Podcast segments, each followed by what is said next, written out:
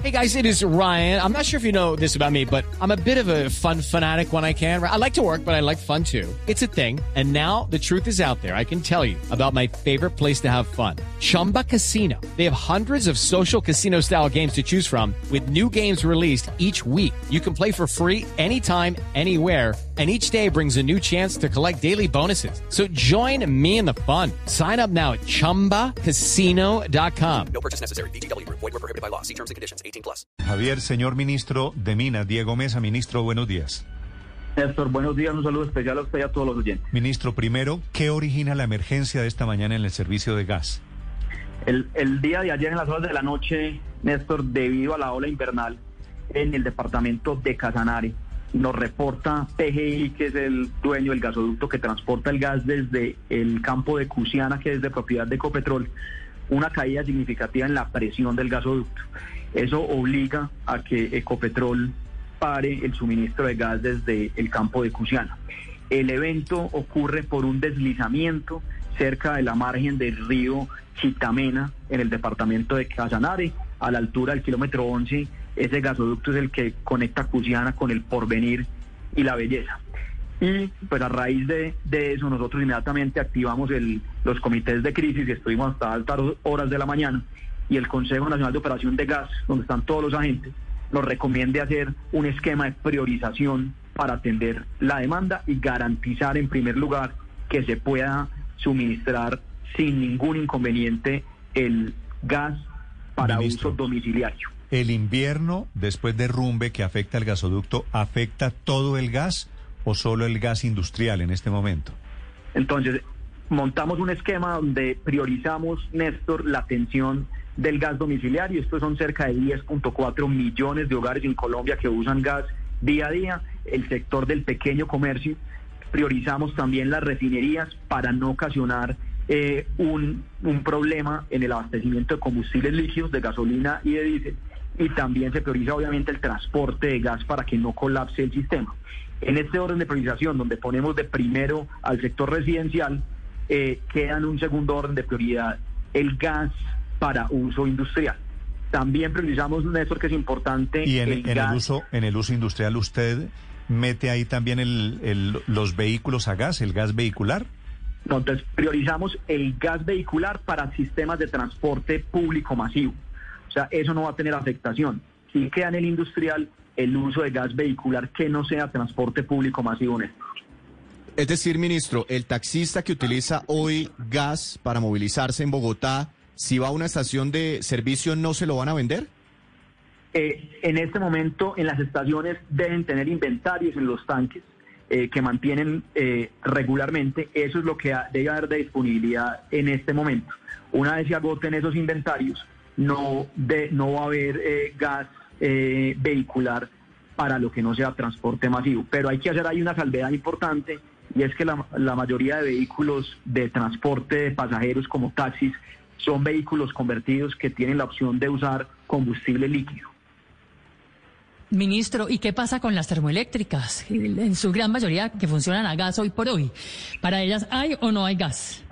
Eh, no, Paola, en este momento no es necesario eh, despachar las plantas térmicas porque tenemos los embalses en un nivel histórico, más de 86% de los embalses. En este momento no necesitamos el respaldo eh, de las térmicas a gas. Las térmicas que se requerirían eh, se podrían despachar eh, también con combustibles líquidos y con carbón. Ministro, el gas que quedó a este lado de las tuberías antes del daño, ¿para cuánto tiempo nos alcanza? Es decir, si no se resuelve la situación, ¿hasta cuándo tendríamos gas al momento de, de- de desayunar, de abrir la estufa? No, aquí muy importante esa precisión.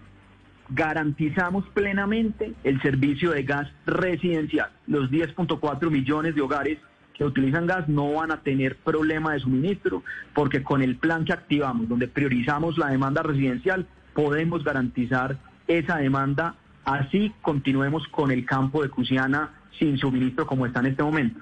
Esto es importante mencionarlo para que la gente sepa que no hay en este momento un riesgo de desabastecimiento en el sector residencial ni tampoco en el sector eh, comercial.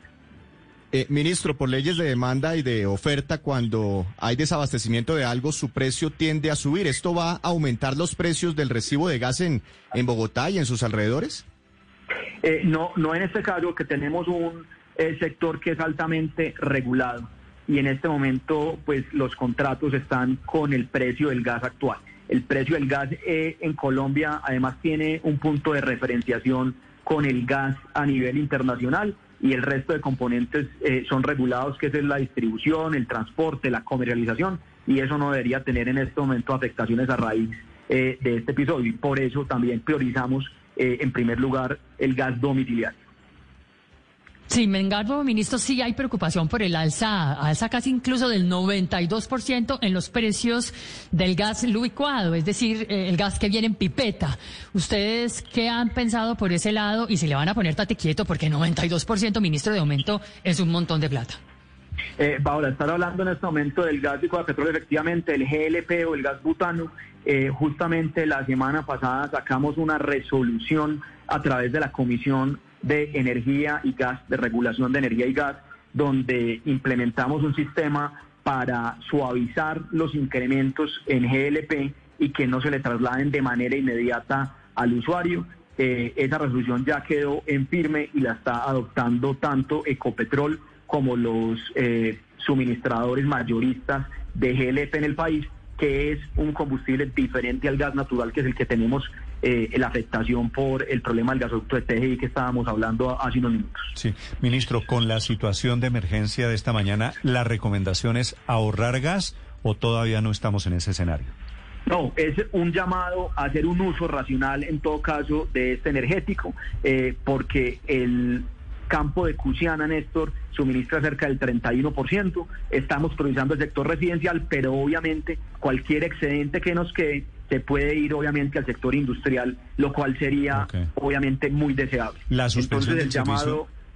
Sí, el, el llamado es a, a moderarse, a, a ahorrar un poquito lo que se puede ahorrar, mejor dicho. A- Así es, no hay riesgo en la demanda residencial, pero hacemos un llamado a hacer un uso eficiente para poder tener un gas adicional para Ministro, el sector industrial. La suspensión del gas, gas natural, en este momento es Bogotá, Cundinamarca, Boyacá y Santander.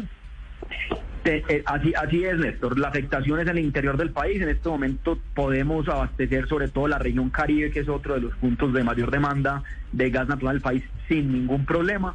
Eh, esta afectación es para el interior del país. Vale. Ministro, gracias y mucha suerte atendiendo esta emergencia. No, a usted muchas gracias, Néstor, y le estamos informando oportunamente de nuevos desarrollos en este, en este evento. Muchas gracias.